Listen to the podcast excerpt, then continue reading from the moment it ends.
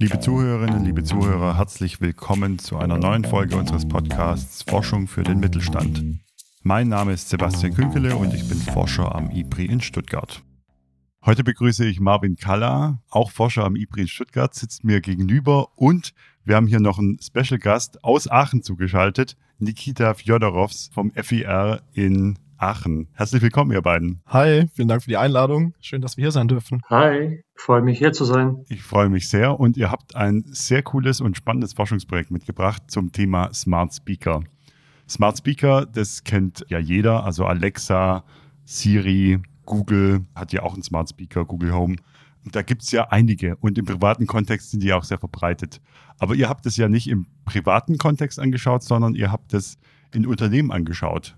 Was ist da das Besondere? Ja, ich glaube, ich spreche für Nikita und mich, wenn ich sage, dass wir ziemliches Glück mit unserem Projekt haben. Das ein recht bekanntes und gesellschaftlich verbreitetes Thema ist. Wie du gesagt hast, Alexa, Siri und Co. kennen die meisten mittlerweile schon aus dem Alltag. Von daher ist natürlich auch der Gedanke naheliegend, dass es in unserem Projekt in die Richtung geht. Allerdings bezieht sich unser Projekt nur bedingt, sage ich mal, auf die klassischen Smart Speaker. Grundsätzlich gesprochen ist das Ziel von unserem Forschungsprojekt insbesondere KMU, also kleine und mittlere Unternehmen, bei der Implementierung von Sprachassistenzsystemen entlang der Wertschöpfungskette zu unterstützen und sie dadurch zu Prozessoptimierungen und Effizienzsteigerungen zu befähigen. Warum ist das Ganze relevant, notwendig oder interessant generell? Die Grundüberlegung hinter dem Projekt stammt daher, dass Sprachassistenzsysteme in der privaten Nutzung eben einen enormen Siegeszug hingelegt hast, wie du ja gerade auch schon angesprochen hast und mittlerweile sehr stark verbreitet sind. Also mehr als jeder dritte deutsche Haushalt verfügt beispielsweise mittlerweile über einen Smart Speaker. Eine andere Statistik, die ja dahingehend relativ spannend ist und auch ja, ziemliche Aussagekraft hat in Bezug auf die Disruption der Technologie, geht dahin, wie lange es denn gedauert hat nach der Einführung der Technologie, bis 50 Millionen Nutzer von Smart Speaker erreicht wurden. Und ich denke, das Ganze kann man auch so als kleines Quiz hier formulieren, dann tauschen sich die Rollenverhältnisse. Deshalb, ja, Sebastian, würde ich dich fragen, was ist denn deine Einschätzung, wie lange es gedauert hat, bis 50 Millionen Smart Speaker verkauft wurden? Vielleicht noch kurz zur Einschätzung. Also beim Fernseher, der 1931 eingeführt wurde, hat es tatsächlich 13 Jahre gedauert, bis 50 Millionen Nutzer erreicht wurden. Beim Telefon von 1876 sogar ganze 75 Jahre. Was denkst du jetzt, wie lange es beim Smart Speaker ja, gedauert Smart Speaker gibt es ja später erst. Also wann gab es den ersten Smart Speaker? 2016 war tatsächlich 2016. die Markteinführung von Amazon, also vom Marktführer. Waren es auf jeden Fall weniger als 13 Jahre. Ich würde jetzt einfach mal aus dem Bauch raus irgendwie so ein Jahr schätzen. Jetzt klingt das natürlich für die Zuhörer ziemlich gescriptet. Das ist tatsächlich ein Jahr, ziemlich genau ein Jahr. Ich hätte gedacht, dass du dich da jetzt maßlos verschätzt, aber ist leider nicht der Fall. Aber ich glaube, ja, dahin sieht man, wie stark die Verbreitung ist. Die Disruption der Technologie ist sicherlich auch ein Indiz für die Digitalisierung und die Globalisierung weltweit. Die Durchdringung, die wir hier im privaten Bereich sehen, ist allerdings im industriellen Einsatz mit wenigen Ausnahmen, wie gerade in der Logistik bei Pick by Voice oder sowas, was vielleicht auch noch dem einen oder anderen was sagt, eben noch nicht der Fall. Was gleichzeitig aber auch ungenutzte Potenziale vermuten lässt. Dementsprechend haben wir uns in unserem Projekt gefragt, einerseits, warum das wohl so ist, dass diese Verbreitung hier im betrieblichen Kontext noch nicht so stark ausgeprägt ist wie im privaten. Und andererseits wollen wir den Umstand eben ändern mit unserem Forschungsprojekt und speziell eben KMU bei der Identifikation und bei der Bewertung und Erschließung von Einsatzszenarien von Sprachassistenzsystemen unterstützen, um sie langfristig da auch im internationalen Wettbewerb zu stärken.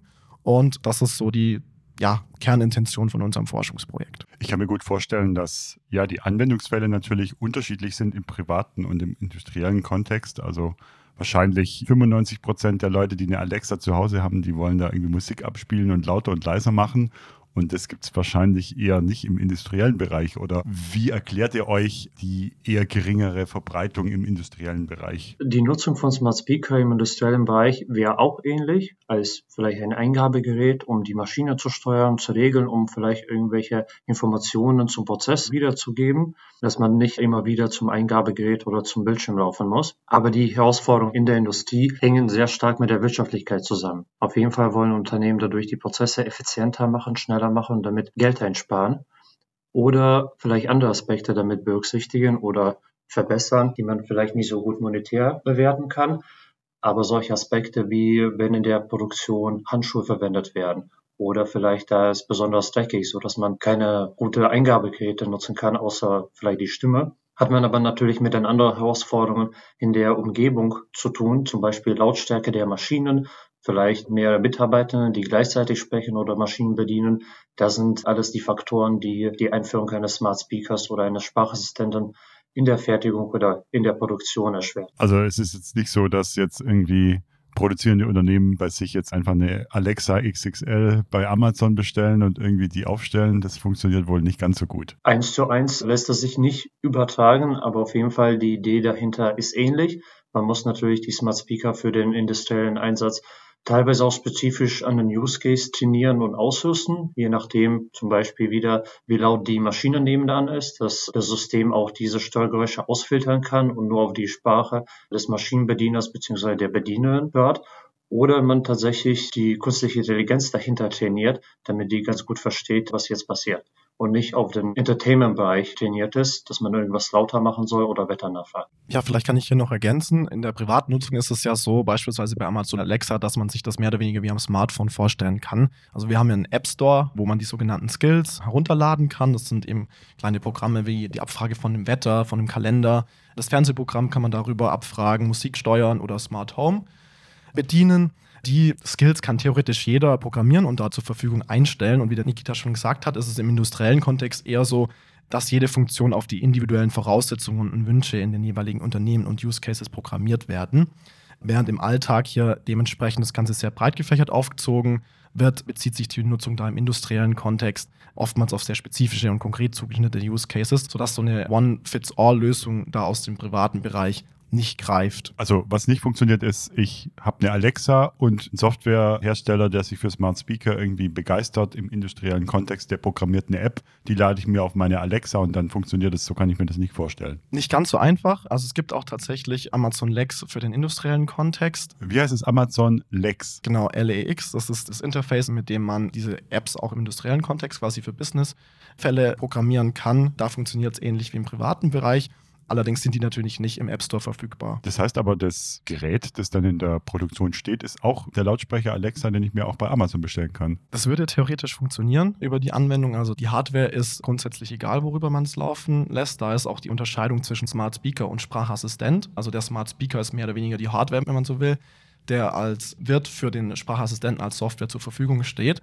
Und ob man da jetzt einen Lautsprecher oder ein Tablet oder ein Headset oder ein Smartphone verwendet, ist grundsätzlich relativ egal. Ja, das ist ja tatsächlich ziemlich interessant. Also dann kann ich ja schon mit diesem Gerät, das ich verwende, also wenn ich zum Beispiel ein Headset verwende, habe ich schon möglicherweise irgendwie das Verständnisproblem, wenn mehrere Sprachassistenten im Einsatz wären, nebeneinander. Nicht das Problem, dass sie sich irgendwie gegenseitig stören, indem die irgendwie laut die Sprachhinweise geben. Genau, also es kommt natürlich auch immer so ein bisschen auf das Wake-Word drauf an. Wenn du das jetzt auch als Alexa eingesetzt hast und die Distanz nicht weit genug ist, dann springt es im Zweifel auch an. Aber wenn du dein Headset quasi direkt am Mund hast und dann die Umgebungslautstärke noch mit reinspielt, dann hört das Ganze im Zweifel nur dein Sprachassistent, der es auch hören soll.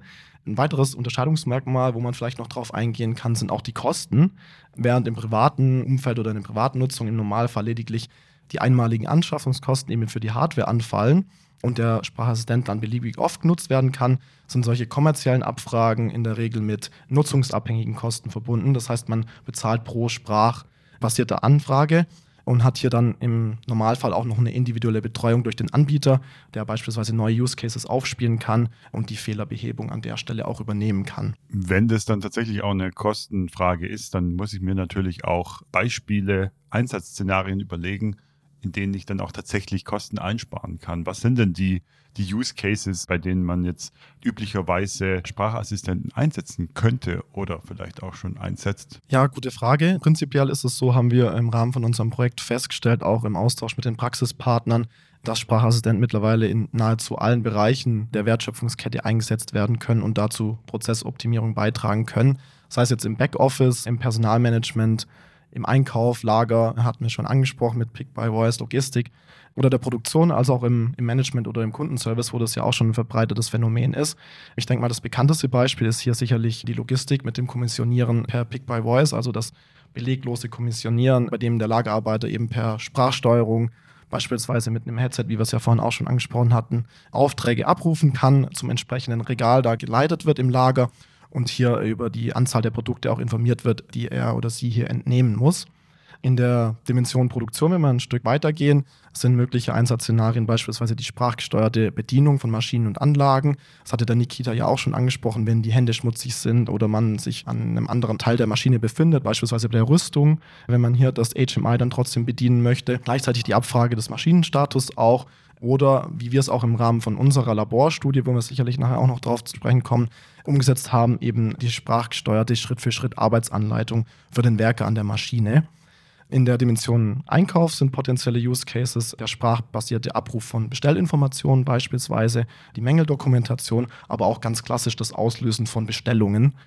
Und zusätzlich haben wir diesen angesprochenen Bereich des Kundenservices, wo die ganze Sprachunterstützung ja auch schon länger im Einsatz ist, mit der beispielhaften automatischen Vorqualifizierung von Kunden, also dass man hier vorab erstmal mit einem Sprachassistenten sein Anliegen darlegt, Informationen preisgibt, die dann letzten Endes an den Mitarbeiter aus der Fachabteilung weitergegeben werden, sodass er hier schon entsprechend informiert ist und direkt das Anliegen behandeln kann. Gleichermaßen natürlich auch die FAQ-Informationsabfrage zu häufig gestellten Fragen sowie das grundsätzliche Aufnehmen auch von Kundenfeedback in Bezug auf bestimmte Dienstleistungen. Das war jetzt eine ganze Palette an Einsatzszenarien. Also wirklich komplett entlang der Wertschöpfungskette kann man irgendwie Use Cases finden. Also du hast vorher schon angeteasert, dass natürlich ein Faktor ist, warum es jetzt noch nicht so sehr verbreitet ist, dass es auch lohnen soll, wenn man es einsetzt. Das heißt also, man muss ja irgendwie schauen, welche Einsatzszenarien lohnen sich denn? Also wo steckt denn das meiste Potenzial drin, oder? Genau, Sebastian, du hast recht. Wir haben dafür gemeinsam ein Potenzialbewertungstool entwickelt, wo die Unternehmen die entsprechenden Use Case auswählen können und diese dann entsprechend bewerten können für eigene Bedürfnisse. Man hat bestimmte Aufwands- und Nutzenkategorien, die man bewertet und somit kann man die einzelnen Use Cases in eine Matrix platzieren, wo sich die Einführung oder Nutzung eines Smart Speakers definitiv lohnt, wo man vielleicht nachdenken muss und die Bereiche, wo das gar nicht in Sinn kommt. Wir haben jetzt keine feste Bewertungskriterien oder keine feste Bewertungslogik vorgeschrieben, weil dies ist immer unternehmensabhängig und die anforderungsabhängig.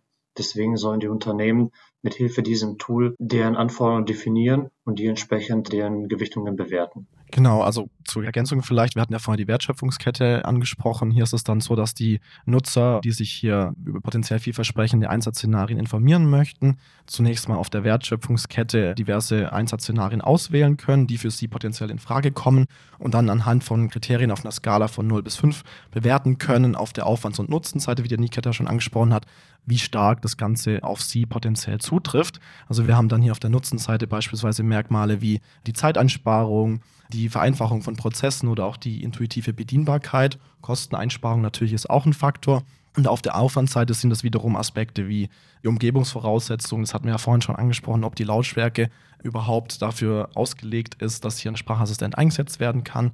Die Fehleranfälligkeit, aber auch Kommunikationsprobleme zwischen den Mitarbeitern das ist definitiv ein Aspekt, den wir im Rahmen unseres Projekts festgestellt haben, dass das mittlerweile noch mit die größte Hürde ist bei der Implementierung von Sprachassistenzsystemen. Das ganze Thema Akzeptanz neben der Thematik des Datenschutzes.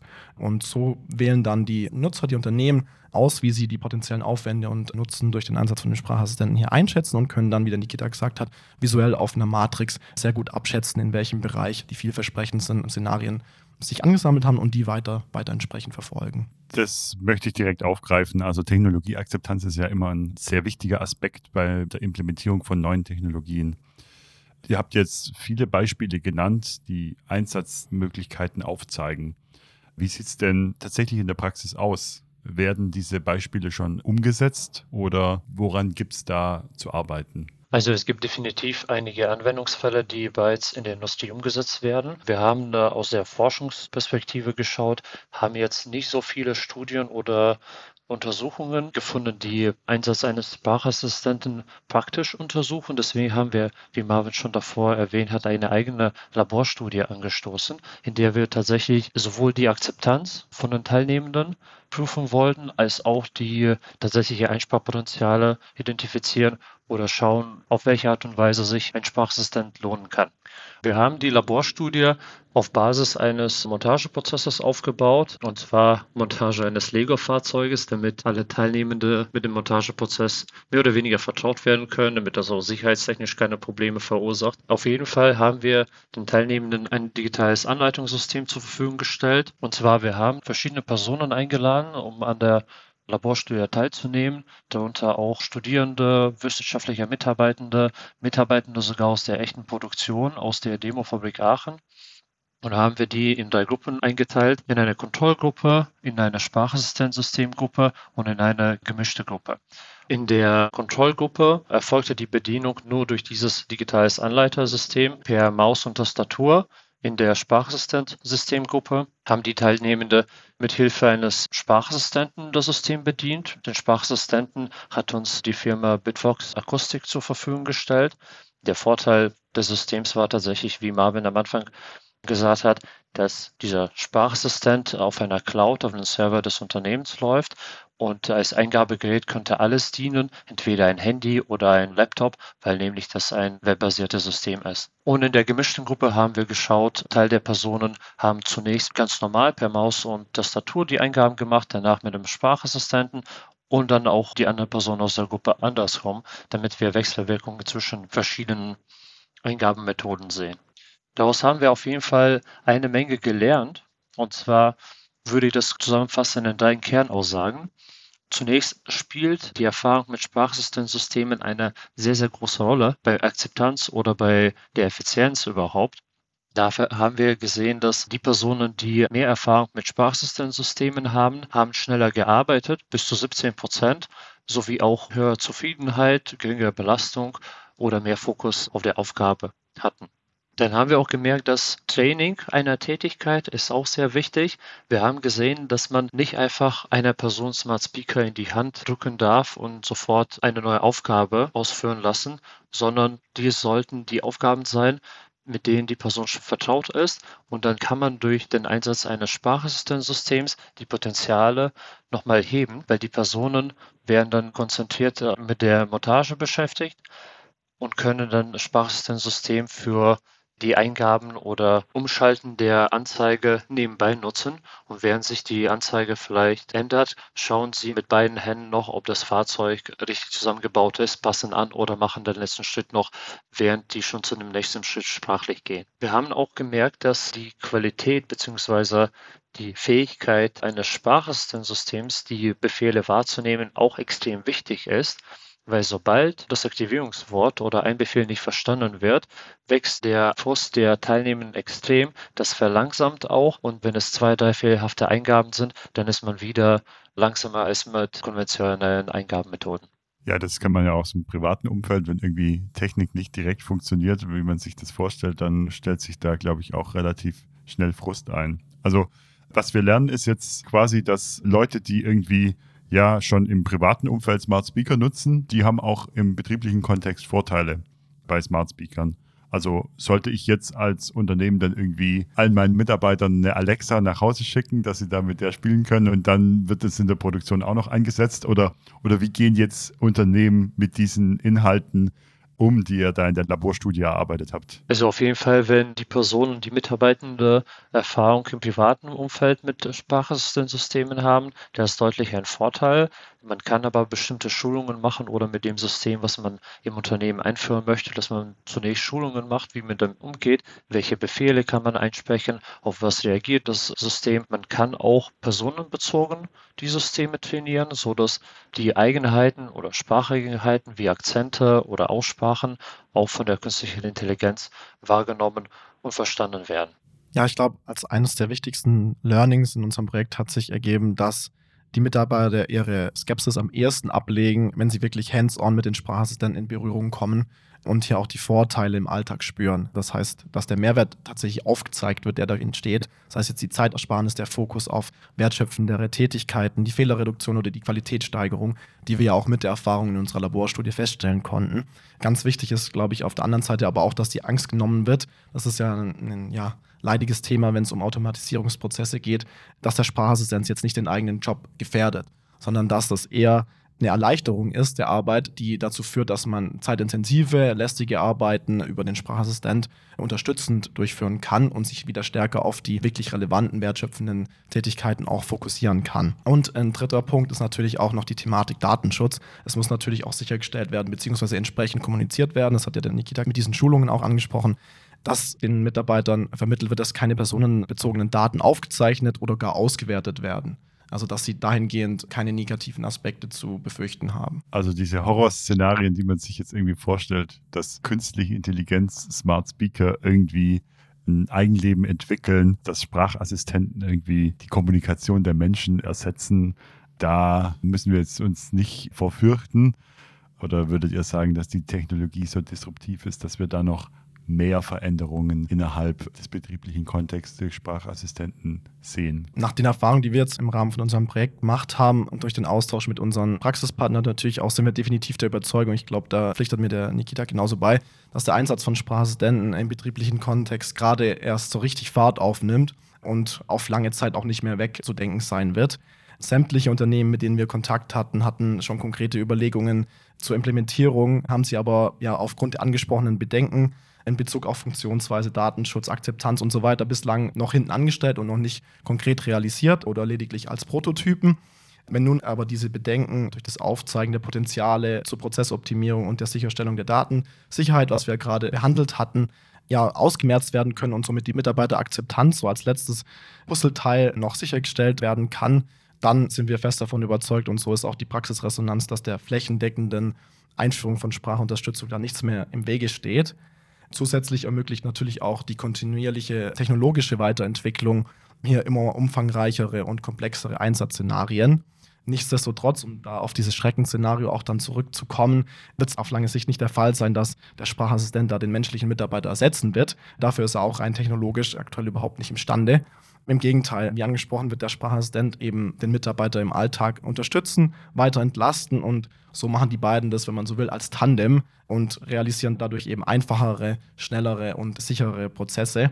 Und ja, der menschliche Mitarbeiter kann so eben verstärkt auf die wertschöpfenden Tätigkeiten sich konzentrieren und die simplen, zeitintensiven Arbeiten abgeben. Das klingt super spannend. Wo bekomme ich denn mehr Informationen, wenn mich das Thema Smart Speaker im betrieblichen Kontext genauer interessiert? Also ganz klassisch am Ende solcher Forschungsprojekte wird ein Abschlussbericht angefertigt. Jedoch sind die unserer Meinung nach etwas zu trocken und lang. Und um die Akzeptanz bzw das Verständnis von Smart Speaker in der Industrie zu beschleunigen, haben wir uns dafür entschieden, ein Smart Speaker Playbook zu entwickeln. Das ist eine Präsentation auf Basis des Präsentationsdienstes Prezi, wo die Inhalte des Forschungsprojektes auf eine interaktive und spielerische Art und Weise vorgestellt werden. So können Unternehmen durch das Forschungsprojekt ganz einfach durchklicken und anschauen, und sich das Wissen über das Projekt oder das Thema Smart Speaker im industriellen Kontext aufbauen.